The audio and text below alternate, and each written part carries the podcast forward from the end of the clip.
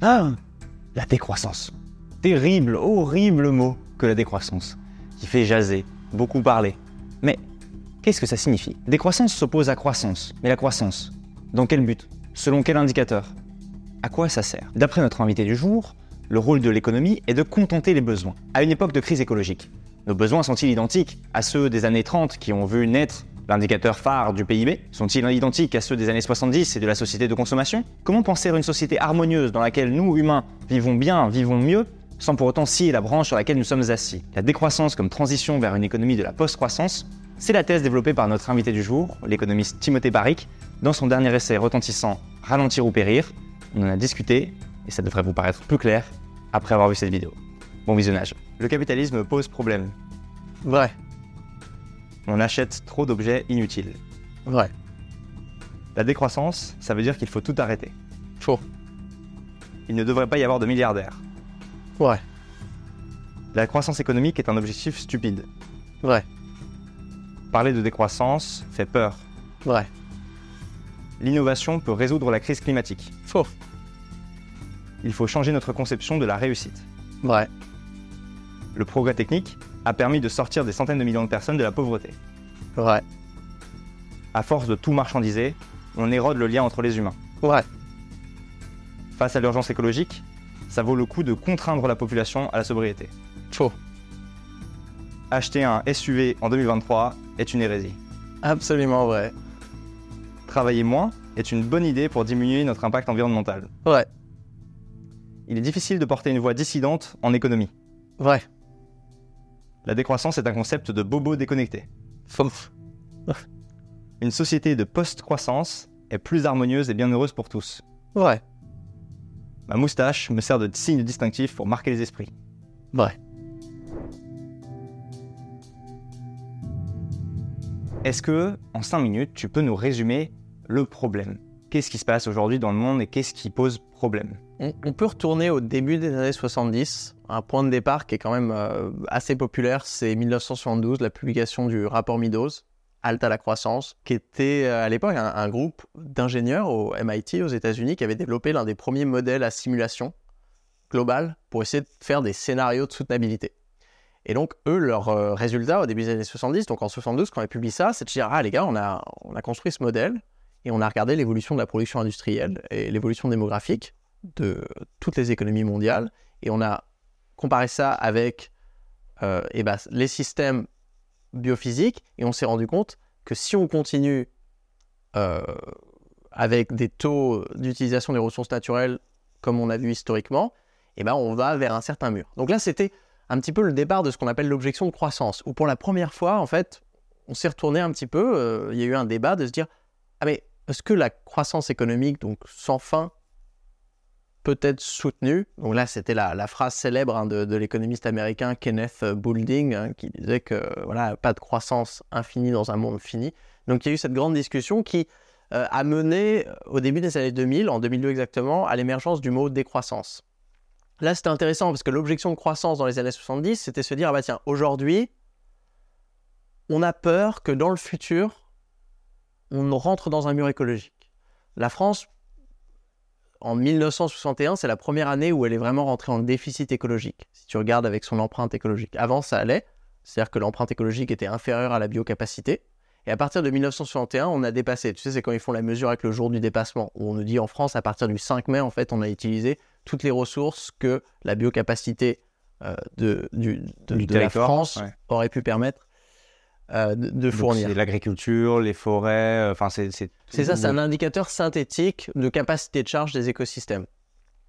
Et donc là, au début des années 2000, on a plus de données sur l'évolution depuis les années 70. Et là, certains penseurs tirent la sonnette d'alarme, disent attention, en fait, ce qu'avaient dit les Meadows euh, au début des années 70, c'est avéré vrai. Et donc là, euh, on peut considérer ce frein d'urgence de la décroissance, donc une réduction de la production et de la consommation, comme une façon de faire baisser notre empreinte écologique. Et au début des années 2000, c'est encore de se dire, ah bah tiens, une façon d'arrêter une tendance problématique. Aujourd'hui, on est 20 ans plus tard, et, là, donc la décroissance, elle s'est développée en, un concept où on, a vu en fait une évolution euh, négative de ces tendances, où l'empreinte écologique totale d'un pays comme la France s'est alourdie, même si sur certains indicateurs, donc par exemple les émissions de gaz à effet de serre, il y a eu une petite réduction, mais en général, l'empreinte écologique, elle continue de s'alourdir année après année. Et donc, là, quand on parle de décroissance, c'est pas seulement une objection de croissance, une inquiétude, c'est plutôt de se dire, ah bah tiens, on a dépassé, on n'arrive pas à revenir, il va nous falloir une stratégie. On a une économie qui s'est emballée et qui sort de, euh, qui a fait cette, cette, crue, effectivement, qui sort du, du lit de, la rivière. Euh, le capitalisme euh, va vers une croissance infinie euh, sans, euh, prise en compte des, limites écologiques, c'est ça? Et avant, même qu'on parle de différents types de modes d'organisation, que ce soit une économie socialiste, capitaliste ou quoi, toute économie, en fait, elle a ce qu'on appelle un métabolisme euh, sociétal, un métabolisme biophysique. Un métabolisme, c'est comme le corps humain, tu vois, il est traversé de flux d'énergie et de matière. Tu vois, on mange et on rejette des déchets à l'échelle individuelle. Bah, macroéconomiquement, c'est la même chose. Quand tu prends l'économie France, tu as des ressources qui rentrent, des énergies fossiles, la biomasse, euh, des minerais, des métaux. Ça, ça rentre d'un côté, on les utilise, on les transforme, on s'en sert pour se chauffer, pour se déplacer, pour se nourrir, on fait plein de trucs. Et on en rejette, on en garde une partie, et on en rejette une autre partie sous la forme d'émissions de gaz à effet de serre, euh, d'eau polluée, euh, de produits euh, de polluants dans les sols, d'impact sur la biodiversité. Donc, du côté des, en économie écologique, on dit du côté des sources et du côté des puits. En fait, l'économie, elle est encastrée dans une, dans une nature. Et donc, une économie soutenable, c'est une économie dont on appelle ça le, le- en anglais, on appelle ça le throughput. C'est- C'est-à-dire le flot biophysique qui traverse ton économie. Il est soutenable au niveau des sources et au niveau des puits. C'est-à-dire que tu prends pas plus de ressources que à la vitesse elles peuvent se renouveler dans l'environnement. Par exemple, si tu as une pêcherie, bah, tu surpêches pas, sinon les poissons n'ont plus le temps de se reproduire il n'y a plus de poissons. Donc il y a vraiment un sweet spot. Chaque écosystème a son euh, niveau d'utilisation soutenable. Ça, c'est pour éviter les crises de pénurie au niveau des sources. Et pareil, tu ne veux pas rejeter trop de pollution. Si d'un coup tu jettes énormément de trucs dans la mer, eh ben, tu peux faire effondrer un écosystème marin. Donc là, pareil, tu as des seuils au niveau des puits. Après, l'économie, tu l'organises comme tu veux. Ça peut être, tout peut être de la propriété privée, toute la propriété publique, tu peux avoir toutes les institutions, mais n'importe quelle économie, en fait, qui ne respecte pas la vitesse de croisière des écosystèmes euh, dont elle dépend, bah, elle est vouée à s'effondrer tôt ou tard. La croissance économique, on, on l'a beaucoup présenté, on la présente encore aujourd'hui comme une nécessité, et une nécessité notamment pour répondre à l'augmentation du niveau de vie et de la qualité, enfin donc de la qualité de vie, euh, la question de l'emploi, la question de la pauvreté, des inégalités, c'est-à-dire euh, rehausser le, le bien-être. Ça, c'est quelque chose euh, que tu contestes? Ouais, je conteste ça parce que la croissance économique, donc, c'est l'augmentation du produit intérieur brut. Le produit intérieur brut, c'est un indicateur de flux monétaire. C'est en gros l'agrégation euh, de toutes les transactions monétaires que tu as pendant une certaine période en termes de valeur ajoutée. Donc, le prix final de vente de quelque chose moins les consommations intermédiaires. Et ça, je ne suis pas sûr que ça soit le meilleur indicateur pour regarder la qualité de vie. Déjà, la qualité de vie nous, le dit, c'est une qualité. Tu peux, tu peux pas prendre un indicateur de quantité, quantitatif, pour mesurer quelque chose de qualitatif. Par contre, si tu fais monter, on va dire, chaque année de croissance économique, tu n'augmentes les revenus que de ceux qui sont tout en bas de l'échelle, qui n'ont pas assez de revenus pour avoir accès, je sais pas, à un logement suffisant, à des soins pour leurs enfants, d'éducation de quoi, là, tu augmentes la qualité de vie. Mais là, on, voit quelque chose d'intéressant. Si tu compares l'espérance de vie, rien qu'en France, hein, entre les 5% euh, les, plus, les plus fortunés et les 5% les plus pauvres, tu as 13 ans pour les hommes de différence d'espérance de vie. Donc là, on voit que la croissance économique, c'est-à-dire cette espèce d'augmentation un petit peu euh, métaphorique du gâteau, c'est une stratégie assez grossière en termes de qualité de vie. Si on veut augmenter la qualité de vie, il faut améliorer la situation de ceux qui aujourd'hui ont une faible qualité de vie. Et très souvent, enfin dans le cas d'un pays comme la France, tu peux faire ça sans forcément faire croître la taille totale du gâteau.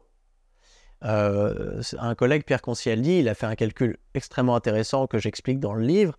Il s'est posé la question, en fait, de quoi on a besoin en termes de biens et de services pour que toute la population française euh, puisse vivre une vie décente. Ça, on appelle ça le salaire euh, de, de vie décente. Tu peux le calculer, tu fais des, des échantillons représentatifs, tu demandes aux gens de quoi vous avez besoin pour vivre bien. Et ils vont me dire, je sais pas, d'accès à l'école, j'ai besoin d'avoir ça, les vacances, Des la maison, poireaux, euh, des oranges, je sais pas. l'intégralité de tout ce dont tu as besoin. Ensuite, en tant qu'économiste, on met des prix dessus en fonction de là où tu habites, et ça te donne un espèce de, de revenu minimum de vie décente. Et bah, si tu compares le revenu minimum pour que toute la population française, là où ils habitent aujourd'hui, en situation réelle, puisse vivre une vie décente, et tu compares ça avec le revenu national réel, tu as une différence de près de moitié.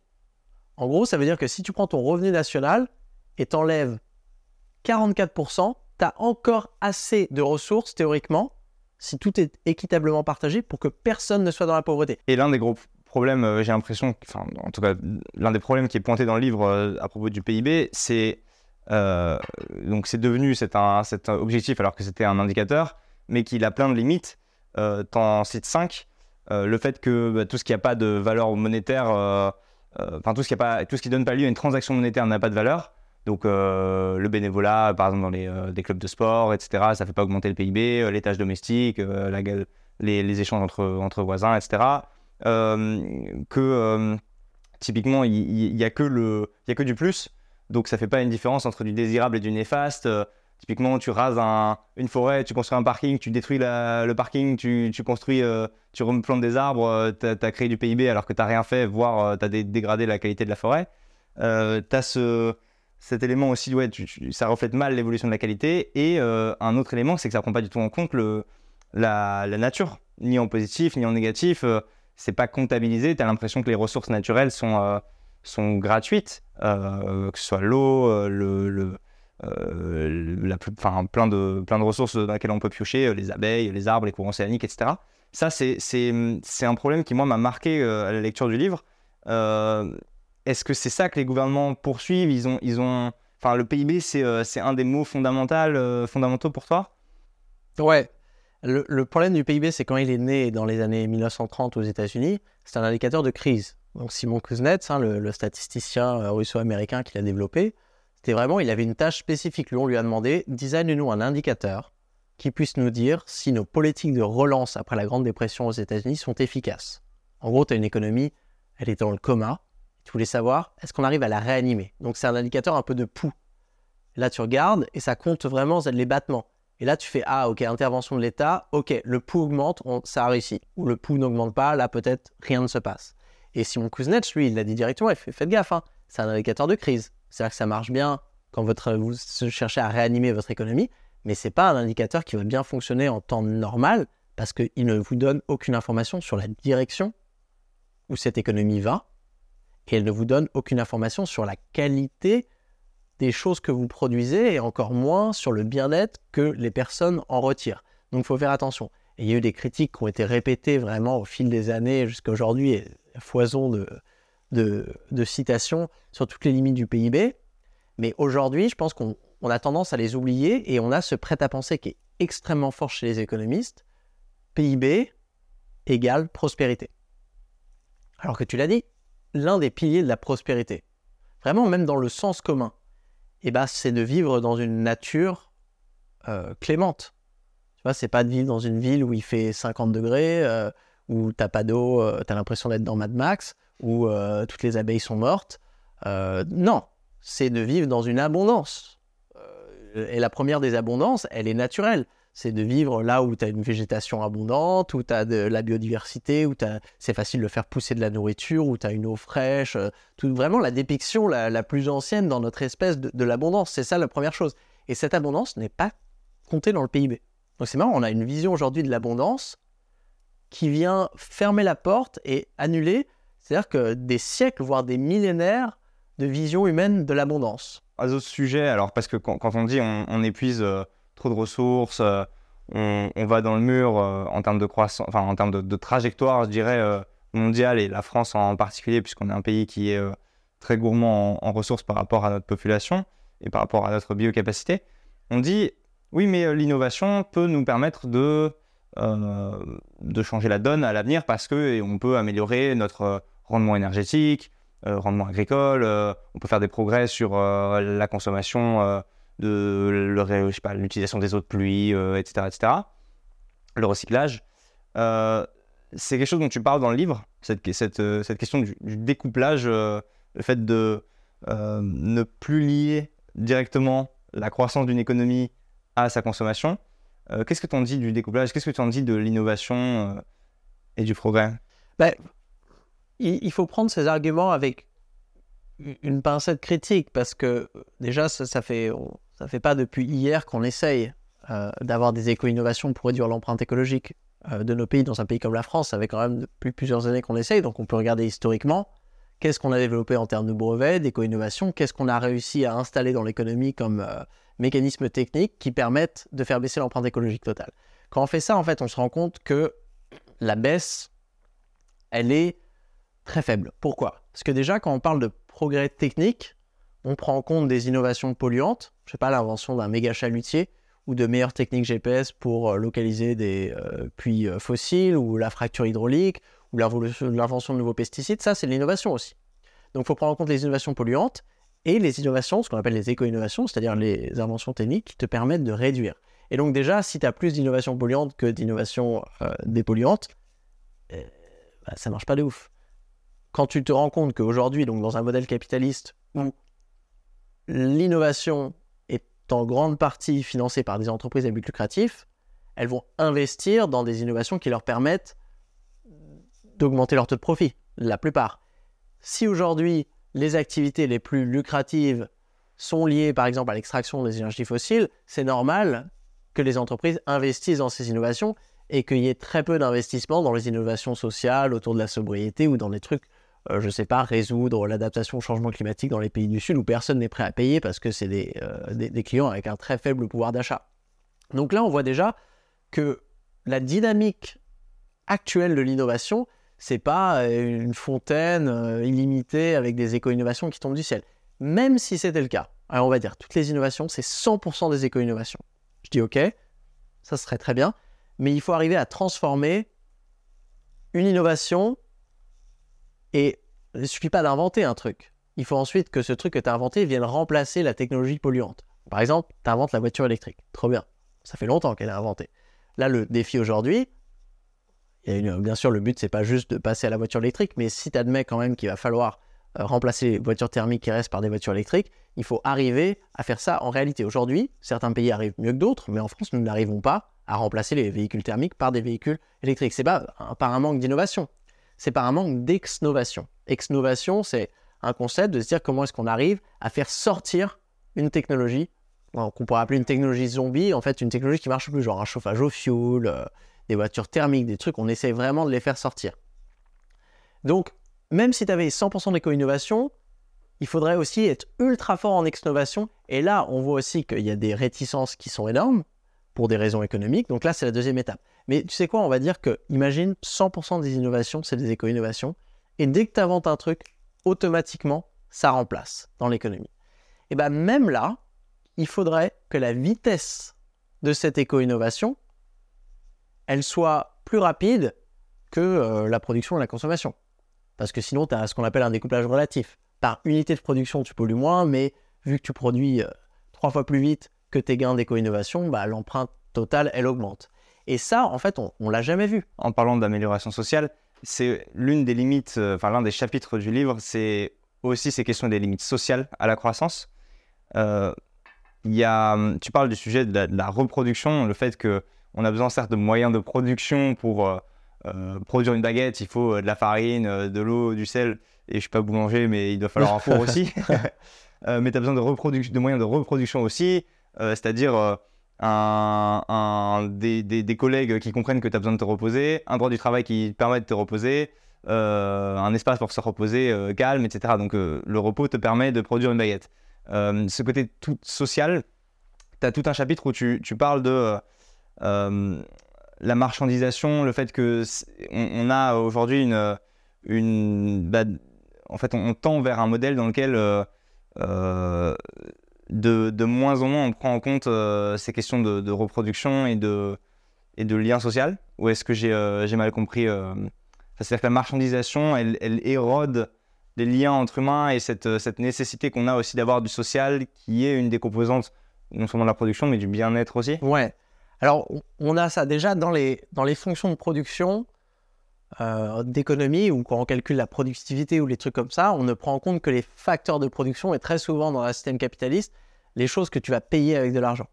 Donc si tu regardes, je sais pas, euh, la productivité euh, des gens dans une usine de vélo, bah, tu vas regarder le nombre d'heures qui passent dans l'usine de vélo. Mais euh, comme tu l'as dit, pour pouvoir être productif quand j'arrive au travail le matin, il faut que je me sois reposé.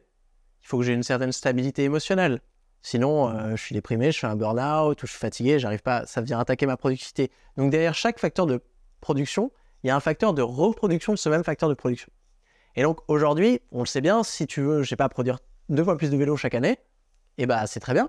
Tu vas demander à tes, euh, tes employés de travailler de plus en plus. Au bout d'un moment, bah, ils vont euh, accident de travail, burn-out, on connaît. Et bah, tu peux avoir la, même, le même effet à l'échelle d'une communauté. On appelle ça une récession sociale. C'est en fait, tu passes tellement de temps investi de tes neurones et de ton temps à maximiser la production monétaire que tu n'as plus le temps d'utiliser ce temps pour faire d'autres choses en dehors de l'économie. D'autres choses, ça peut être très simple, hein, parce que l'économie, elle n'est pas seulement monétaire. Si l'autonomie, c'est euh, si l'économie, c'est l'organisation de la satisfaction des besoins, bah, il y a énormément de besoins qu'on va satisfaire avec des liens de dons, de réciprocité au sein de la famille, au sein des amis, au sein des associations. Imagine l'intégralité de tous les clubs sportifs en France, c'est du bénévolat. Imagine si d'un coup, si on voulait vraiment augmenter la croissance, bah, on dirait à tous les bénévoles qui travaillent là-dedans, et même pour les associations, les gars, trouvez-vous un boulot au lieu d'essayer de sensibiliser sur le climat ou, sur les guerres ou sur euh, la santé euh, ou d'essayer euh, d'enseigner aux enfants l'esprit d'équipe et les sports, aller travailler chez McDo, ça créerait plus de valeur ajoutée. Mais là, en fait, on ferait effondrer énormément. Donc si d'un coup, tu enlèves ça, imagine le coût maintenant pour que des gens arrivent à travailler en équipe dans des entreprises, s'ils n'ont jamais eu l'expérience de travailler en équipe avec d'autres personnes. Donc ça, on va dire, le l'organisation du bénévolat des équipes sportives, c'est un facteur de reproduction qui indirectement aide à développer un facteur de production qui est lui le facteur humain, les compétences qu'on a en tant que travailleur quand je suis dans une euh, usine à vélo pour pouvoir me coordonner avec mes collègues. Ça c'est le premier point. Et le deuxième point, celui de la marchandisation. Parce qu'on aurait tendance à penser, à se dire, ok, bah, euh, toutes les choses qu'on fait en dehors de l'économie, on n'a qu'à les monétariser, genre les clubs de sport. Pourquoi est-ce qu'on on vendrait pas ça? Ce serait trop bien, ça créerait énormément de croissance, ça ferait un surcroît d'activité monétaire. Alors là, là aussi, cette logique, elle a certaines limites. Parce qu'il y a des avantages sociologiques liés à des modes d'allocation non monétaires. Euh, la réciprocité et le don, par exemple. Ça renforce le lien social, euh, de se dire, euh, tu vois, la relation, tu, vas héberger quelqu'un chez toi, ça va ramener, euh, c'est le don et le contre-don. Quelqu'un va dire, ah bah trop bien, je, te dois un service. C'est pas la même relation sociale que tu as si tu loues un appart sur Airbnb une fois où je te, donne 100 euh, balles. Euh, c'est terminé, tu vois, on se connaît plus. Et d'ailleurs, ouais, tu, cites effectivement Marcel Mauss dans son essai sur le don de 1925. Enfin, la logique du don, c'est l'impossibilité de rembourser immédiatement et exactement ce que l'on doit qui fait vivre le lien social. Parce qu'effectivement, ce, bah, je te dois, je te paye un verre, euh, la prochaine fois, c'est toi qui me le payeras, on est obligé de se revoir, on, est, on est potes, entre guillemets. Et, euh, en, en, parallèle, euh, quand tu payes, tu te dédouanes parfois de cette nécessité d'avoir une relation sociale avec l'autre. Ouais. et ça a été montré dans des, des, secondes de crèche, par exemple, les parents qui arrivent en retard. au début, tu leur tapes sur les doigts, mais tu fais, leur fais pas payer le retard, et puis ils sont, ils sont un peu penauds. En revanche, si tu les fais payer, même une très faible somme, euh, ils vont se permettre d'arriver plus en retard. Ça va pas faire décroître les retards malgré ce, coût euh, monétaire pour eux, enfin financier du retard, parce qu'ils vont considérer qu'ils payent ce service d'être en retard. Euh, et ça a un effet inverse que celui qui avait le, lien social de, la gratuité. Mais c'est exactement ça. En, microéconomie, on a souvent on fait, fait la différence entre trois grandes familles d'incitations. Tu as les incitations financières. Si tu fais ça, je te donne 100 balles. Donc là, tu as une incitation de le faire. Tu as les incitations sociales qui sont pas liées financier. Bah, par exemple, une incitation sociale, c'est tu vas pas acheter un papier euh, dans la rue, tu vois. Parce que tu te dis, ah, les gens, ils vont me regarder, euh, je vais passer pour un plouc, quoi. Euh, et tu as des incitations morales. Ça, c'est les trucs que, même si tu le faisais et que personne te voyait, bah, tu te sentirais quand même coupable. si tu pouvais, je sais pas, pickpocketer le, porte-monnaie euh, de la vieille dame. De la vieille dame, même si personne ne le saura jamais. Hein. Bah, je pense que c'est quelqu'un de bien, tu te sentirais coupable. Donc tu as une incitation à ne pas le faire. Le problème, c'est que ces incitations, elles sont toujours en équilibre dynamique.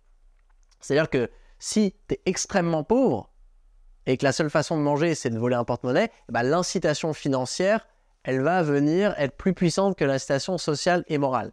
Et donc, le cadre institutionnel de ton économie va faire varier l'équilibre en ces trucs-là. Pareil pour, il y a des effets beaucoup plus insidieux. Hein. Tu compenses si tu prends l'avion, ah ben c'est bon, je, compense, ça te dédouane un petit peu. Donc l'incitation, je sais pas, morale vis-à-vis de toi-même et ta relation à la planète, ou même sociale, euh, de pouvoir justifier avec tes amis que tu as un mode de vie soutenable ou quoi. Là, c'est non, c'est bon, j'ai payé, j'ai compensé. L'incitation financière a pris le pas. Mais est-ce que c'est pas valable ça? C'est mal, entre guillemets, de penser comme ça? Parce que c'est un exemple aussi que tu donnes dans le livre. Si un ami fait un gâteau, tu vas pas tellement le juger sur sa qualité, tu vas être content que l'ami ait fait le gâteau. En revanche, si ce même gâteau, tu l'achètes dans une pâtisserie, bah là, tu vas, le juger, tu vas le juger sur sa qualité parce que tu dois en avoir pour ton argent. Ouais. Est-ce que c'est n'est pas forcément mal? Tu t'as payé ce truc? Bah, On va dire que ça dépend pourquoi. Je pense qu'il y a certaines relations sociales qu'on aimerait préserver en dehors d'une logique euh, monétaire. Par exemple, euh, la, famille, avoir des enfants, on va dire. Ça, on pourrait le monétiser facilement. Les enfants, ils naissent, tu t'occupes de tes enfants gratuitement. C'est le don, c'est le don ultime. Bon, on pourrait dire en fait, on pourrait vivre dans une économie aujourd'hui où tu accumules une dette. Les parents calculent le nombre d'heures qui passent à t'occuper des enfants et quand tu as 18 ans, bah, je sais pas, tu as une petite dette euh, de, de, 100 ou 200 ou 300 000 euros que tu dois rembourser à tes parents. C'est la dette de, ton éducation. Là, on pourrait se dire, ah, la Michel Sandel, le philosophe euh, américain, il dirait en fait, ça c'est une corruption de la parentalité.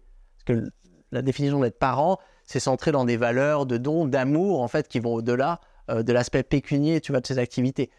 Pareil, le don d'organes, tu vois, on, pourrait dire, il y a eu des tentatives dans certains pays, tu vois, de le marchandiser, mais ça marche mal parce que c'est quelque chose quand même qui, est considéré trop important pour être, pour devenir une marchandise et pour être associé à cette logique de penser profit.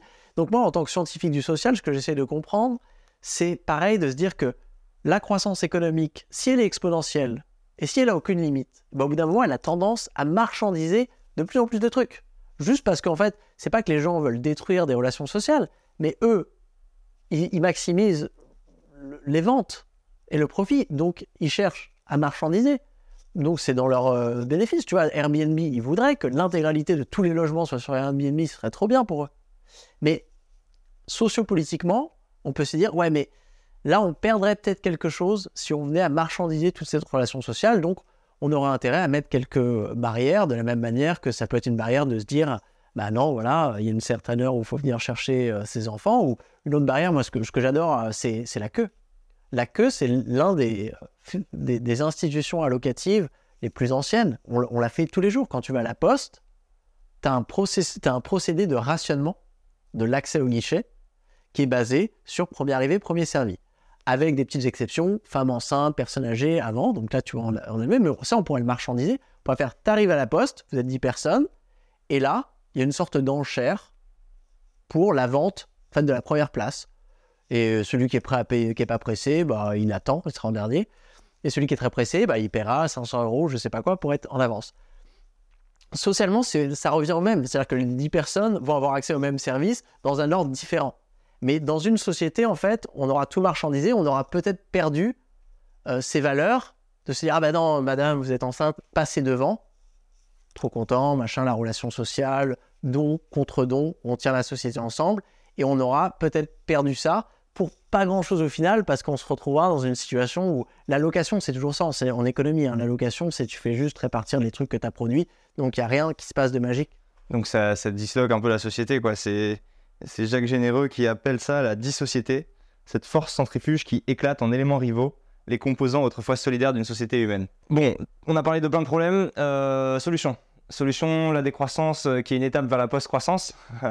c'est du vocabulaire qui est euh, lourd, lourd de préjugés, pas forcément intelligible aussi pour quelqu'un qui serait novice. En gros, l'économie, ça n'a pas un bouton stop. Ouais comment on fait pour revoir l'organisation de la société, faire une transition et vers quoi on va? Ouais. Alors, dans le livre, moi, je pars d'une grande définition de la décroissance que je définis comme une réduction de la production et de la consommation pour alléger l'empreinte écologique, planifier démocratiquement dans un esprit de justice sociale et dans le souci du bien-être. Tu peux la répéter? Alors, cinq, cinq éléments. Donc, réduction de la production et de la consommation. Ça, c'est produire et consommer moins.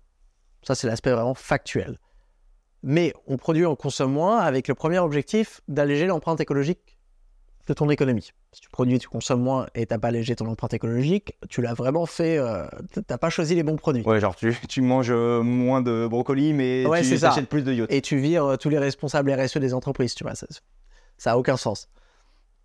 Alors, et troisièmement, pour que ça puisse se faire, et c'est les deux derniers éléments, dans un esprit de justice sociale, c'est-à-dire de manière juste, et euh, dans le souci euh, du bien-être, c'est-à-dire en, essayant de ne pas faire baisser la qualité de vie, il faut que ça soit planifié, c'est-à-dire organisé. C'est-à-dire que ce soit un ralentissement maîtrisé. Tu peux pas juste euh, dire, OK, les gars, YOLO, cette année, on met un quota de production et démerdez-vous. Quoi. Ça, ça marche pas. on a besoin de prendre en compte les inégalités. On a besoin de, de la même manière que, voilà, si on venait, si on devait faire beaucoup plus de queue pour aller à la poste, eh ben, il faudrait qu'on garde un petit peu euh, priorité aux femmes enceintes, euh, les accès pour les personnes à mobilité réduite. Ça, tu vois, ce serait très important. Bah, quand tu, macroéconomiquement, si tu veux faire quelque chose à ton économie, faut quand même garder ça en tête. Et planifier démocratiquement. Et planifier démocratiquement, moi j'ajoute le démocratiquement parce que c'est l'un des problèmes que j'essaie de résoudre dans ma thèse, l'espèce de, des gens qui vont dire oui, mais une planification façon Union soviétique où on décide, bah voilà, ça c'est la biocapacité, on peut produire que ça, on décide quoi produire, c'est terminé. En fait, ça, ça marche pas. Enfin, historiquement, on le sait. Et puis, de toute façon, même... C'est la, taxe carbone euh, qui crée la révolte des Gilets jaunes. En gros, euh, quand on voit l'acceptabilité des mesures qui est déjà faible parfois sur, sur des choses qui, qui, sont, euh, qui peuvent sembler, du point de vue au moins de la biocapacité, sans juger de la, de la légitimité de la révolte des Gilets jaunes, mais qui peuvent sembler des, des, des contraintes relativement faibles, on n'en est pas encore à imposer, tu n'as pas le droit d'acheter, de dépenser plus que tant en budget carbone mais on voit que c'est n'est pas acceptable, c'est ça le, problème? Bah il y a un aspect au niveau de l'acceptabilité où c'est sûr si quelque chose qui n'est pas démocratiquement acceptable, bah, les gens vont pas aller vers là. Mais il y a aussi un autre aspect, c'est-à-dire que si tu veux qu'une transition se fasse dans le souci de la qualité de vie, bah tu as besoin de déterminer ce, qui contribue à la qualité de vie. Comment est-ce que tu fais ça? Même si tu es économiste, tu peux pas, c'est marqué nulle part. La capacité, c'est marqué, c'est facile. C'est dans, dans les études scientifiques. La qualité de vie, on ne sait pas. Donc le seul moyen en fait que ta transition elle se fasse dans le respect, dans le souci de la qualité de vie, c'est de faire venir les parties prenantes, donc que ça soit démocratique, pour que les gens puissent choisir. Dire ok les gars, en niveau budget carbone, là il faut réduire de moitié. Donc c'est simple, on va pas pouvoir faire les 12 projets qu'on voulait faire l'année prochaine, on va devoir en faire 4. Choisissez vos préférés dans une entreprise, dans un ménage, dans une municipalité, dans un pays, dans une région, les choix vont être différents et c'est normal. On est tous différents, les besoins aussi ils évoluent. Donc les besoins ne seront pas les mêmes l'année prochaine que ceux aujourd'hui. Donc la planification démocratique, pour moi, ça permet une certaine agilité et j'avais défini l'économie comme vraiment l'organisation collective du contentement. Donc c'est pour ça que moi, je me dis que la démocratie économique, elle permet d'avoir une certaine agilité en termes de, qualité de vie. Et donc là, cette décroissance définie comme telle, elle serait temporaire. Parce que le but, c'est, on l'a vu, c'est de la décrue, donc de faire revenir l'économie dans son lit, et que cette transition, on la fasse intelligemment, pour qu'elle améliore la qualité de vie. Ça, je pense aussi que c'est possible, en théorie, de faire baisser le revenu national, celle de produire et consommer moins en agrégé, mais à travers une meilleure allocation, d'augmenter la qualité de vie. Ça, moi, mon exemple préféré, c'est les bibliothèques à outils. Euh, là aujourd'hui, en fait, on a tous euh, chez nous, euh, je sais pas, une perceuse, un escabeau, un truc comme ça. Vu qu'on l'utilise pas tous les jours, c'est une perceuse un peu de merde, ou peut-être vu qu'on l'a acheté il y a 20 ans, elle marche plus, on sait pas trop. on pourrait vivre dans une autre économie. Ça, c'est un, mode d'allocation et de, consommation spécifique. C'est-à-dire qu'on va tous individuellement acheter notre perceuse. Donc, il faut, il faut travailler pour gagner de l'argent pour, pour, pour s'acheter. Et il faut aussi utiliser les matériaux pour la produire. Donc, ça, c'est quand même assez gourmand en énergie et en matériaux. On pourrait vivre dans une autre économie, et ça commence à changer dans certains quartiers, où dans chaque rue, ça existe dans certains quartiers en Suède, tu as une salle de partage. Où les gens qui habitent ici peuvent partager, et tu as accès si tu habites ici, ça peut être euh, régulé de la manière dont tu veux, où on met tous nos outils au commun. Et là, on regarde ce qu'on a fait. Au lieu d'avoir une perceuse par habitant, bah là, on a une perceuse peut-être pour les 100 habitants de la rue ou de l'immeuble. Donc, on n'a euh, plus besoin de produire autant de perceuses, mais on a au moins autant la même qualité de vie. Pourquoi plus? Parce que d'un coup, toi, tu avais euh, ton pauvre tournevis chez toi tout seul parce que bah, voilà, tu fais pas du bricolage souvent. D'un coup, tu as accès à euh, quatre perceuses différents, mille types de tournevis, euh, tous les trucs, de toute la richesse de ta rue, qui est dans ce qu'on appelle un commun, donc des richesses mis en commun, plus les co-bénéfices de la qualité de vie, parce que les relations, on a vu, dont réciprocité, t'empruntes tes trucs entre voisins, ça crée une certaine richesse sociale. Ça, c'est ultra important. On s'en rend pas compte, surtout nous, parce qu'on est jeunes, euh, parce qu'on a la capacité de. On, a, on, a, on a fait des études longues, donc on a tous les potes des études longues, on a la capacité de voyager et tout, donc on compte plein de gens. Mais quand tu es isolé tu souffres énormément de la solitude. Ça, on n'en parle pas. Le coût de la solitude, c'est exorbitant. Et c'est pas seulement un coût, hein, c'est une catastrophe euh, sociale en elle-même. Et là, c'est trop bien. Là, t'investis, tu mets tout en commun, ça crée un endroit où les gens peuvent se rencontrer, un petit peu comme t'as tes CTRLE, les, les, cafés réparation, où t'amènes tes objets et t'apprends à les réparer. Donc là, on voit qu'on a réussi à faire baisser la, la pollution et la consommation de perceuse hein, dans notre économie euh, de manière juste, parce que là aussi, on peut faire on a des règles d'accès, d'allocation de commun, de la même manière que les femmes enceintes ont accès à ça. Si peut-être en ménage, tu as des enfants, bah, les gens peuvent t'aider, tu as accès prioritaire. Ça, les gens décident, donc c'est planifié démocratiquement. Et tout en sans faire baisser, donc dans le souci de la qualité de vie, sans la faire baisser, ou là même dans cet exemple, en la faisant augmenter. Mais pourquoi est-ce que les gens adhèrent pas à ça Ou pourquoi est-ce que c'est difficile à mettre en place? Alors bon, il y a euh, de la publicité euh, et qui vont un modèle dans lequel avoir sa propre perceuse, euh, c'est cool. Le lobbying, peut-être des entreprises de perceuses. Mais il y a aussi cette idée, peut-être cette, crainte que, voire même ce constat, que lorsqu'on a des espaces communs, et en France, il y en a plein sur différents sujets, ça peut être des jardins partagés, ça peut être euh, des bibliothèques, ça peut être euh, euh, des espaces de sport, et bah, les gens n'en prennent pas soin parce que bah, l'individu n'est pas forcément bon individuellement. Est-ce que toi, tu crois que ça marche en fait, ça? Bah, Ce que nous dit les sciences sociales, et là je réfère à, à la légendaire euh, Elinor Ostrom, qui est une politologue qui a passé sa vie à étudier donc, ce qu'on appelle les communs. Et en fait, elle, elle a vu toutes sortes de communs sur toutes sortes de ressources dans toutes sortes de pays. Et euh, son grand résultat, c'est de dire que les communs, ouais, de temps en temps ça marche et de temps en temps ça marche pas. Et elle, elle en a déduit des règles. Enfin, dire voilà, ce que font les communs qui marchent. C'est des trucs tout bêtes. Par exemple, un commun qui marche, c'est un commun où tu peux facilement euh, communiquer, où tu peux facilement aussi inclure ou exclure des gens où tu as des mécanismes aussi euh, de, feedback, dire ah bah tiens, euh, ça fait quatre fois que tu ramènes la perceuse, à chaque fois tu oublies de la recharger. Bah voilà, il faut une manière aussi d'adapter pour faire en sorte que les euh, comportements qui viennent justement porter atteinte au commun, il y a une manière d'en discuter, tu vois. Que c'est une histoire de règles et c'est pas une histoire, je dirais, de, de anthropologique presque de euh, l'humain, il est bon, il est mauvais, il va, il va, il pense à, qu'à lui ou il peut penser au commun, euh, justement. Je, je, pense pas. De, vraiment, moi, de, ce petit euh, séjour académique de, 15 ans dans les sciences sociales, ce que j'en retire, c'est que même dans une économie aussi bah, culturellement quand même assez, assez spécifique que la France, tu trouves une diversité de comportements. Même pense-toi dans ta journée, comment on se comporte? Tu te réveilles chez toi en famille. bah, là, tu vas te comporter d'une certaine manière ou ouais, peut-être tu vas nettoyer après quelqu'un. Euh, tu te lèves, t'as ton fils qui a cassé un truc, euh, machin, ou euh, ton partenaire qui est parti au boulot, tu sais qu'ils ont une présentation aujourd'hui, ils sont un peu stressés, bah tu répares après eux, pas de souci.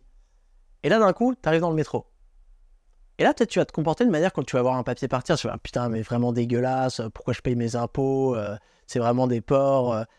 Alors qu'en en fait, on pourrait imaginer la même logique, et peut-être le soir, tu vas être invité à dîner chez tes voisins. Et là, pareil, c'est un autre lieu, tu dis, ah ben non, non, vas-y, euh, non, je t'invite, ou avait été invité au restaurant, non, je t'invite, c'est moi qui paye, tu vois, les trucs. On voit que même dans, une variation de la journée, nos comportements, ils vont euh, du plus égoïste au plus altruiste en fonction du, euh, de l'architecture institutionnelle des espaces qu'on a. Et un deuxième point, c'est de se dire, en fait, là, on a deux problèmes qui sont différents. C'est-à-dire que soit on essaie de s'organiser pour partager plus ensemble et d'avoir une décroissance qui soit harmonieuse, qui permette d'avoir cette abondance collective, cette simplicité volontaire, cette sobriété heureuse. Ça nous permet d'éviter la destruction de la planète et tout ce qui va avec. Mais ouais, il y a un problème à résoudre, c'est-à-dire qu'il faut se poser la question des règles, ce qui marche.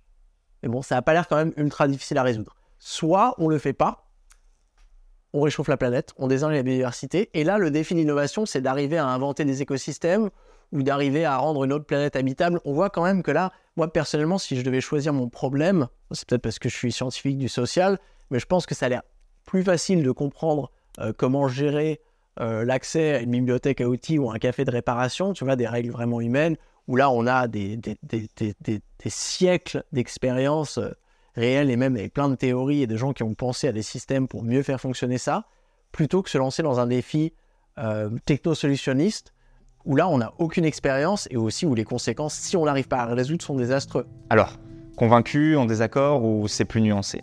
Dites-nous ce que vous en pensez dans les commentaires avec respect et pensez à nous soutenir en vous abonnant à la chaîne Le Crayon, c'est très précieux. Merci et à très vite.